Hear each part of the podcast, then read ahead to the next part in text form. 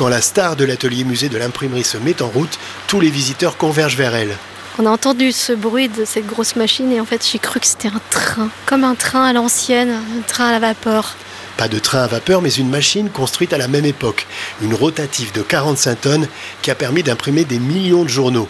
Lise Morisseau, chargée de la communication de l'atelier musée. C'est la fameuse machine Goff qui a imprimé pendant un siècle donc le East Lothian Courier à Édimbourg. Face à cette mécanique et dans ce musée qui dévoile l'histoire de l'imprimerie depuis Gutenberg jusqu'au numérique, Lila, 9 ans et demi, fait un raccourci saisissant. Les, les imprimantes de maintenant, elles sont très silencieuse, c'est beaucoup plus facile à imprimer.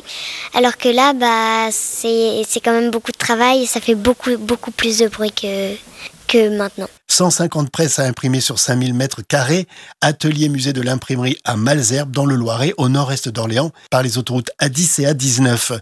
Autre musée, autre machine bien bruyante, elles sont actionnées par Nathalie Gaillard, la directrice du musée de la chemiserie et de l'élégance masculine d'Argenton-sur-Creuse.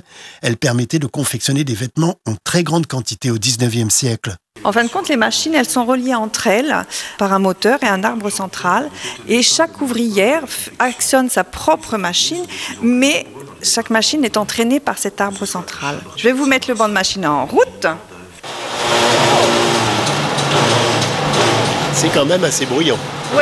Oui. 12 000 objets, costumes, chemises, gravures de mode, machines de confection sont exposés dans ce musée qui est une pure merveille. C'est à Argenton-sur-Creuse dans l'Indre par l'autoroute A71. Ça, c'est le bruit de la Formule 1 Matra de Jackie Stewart, championne du monde en 1969.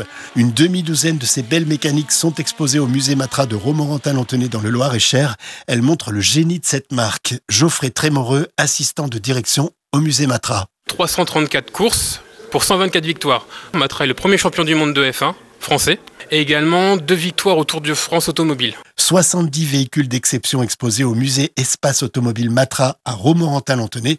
C'est entre Tours et Vierzon par l'autoroute A85.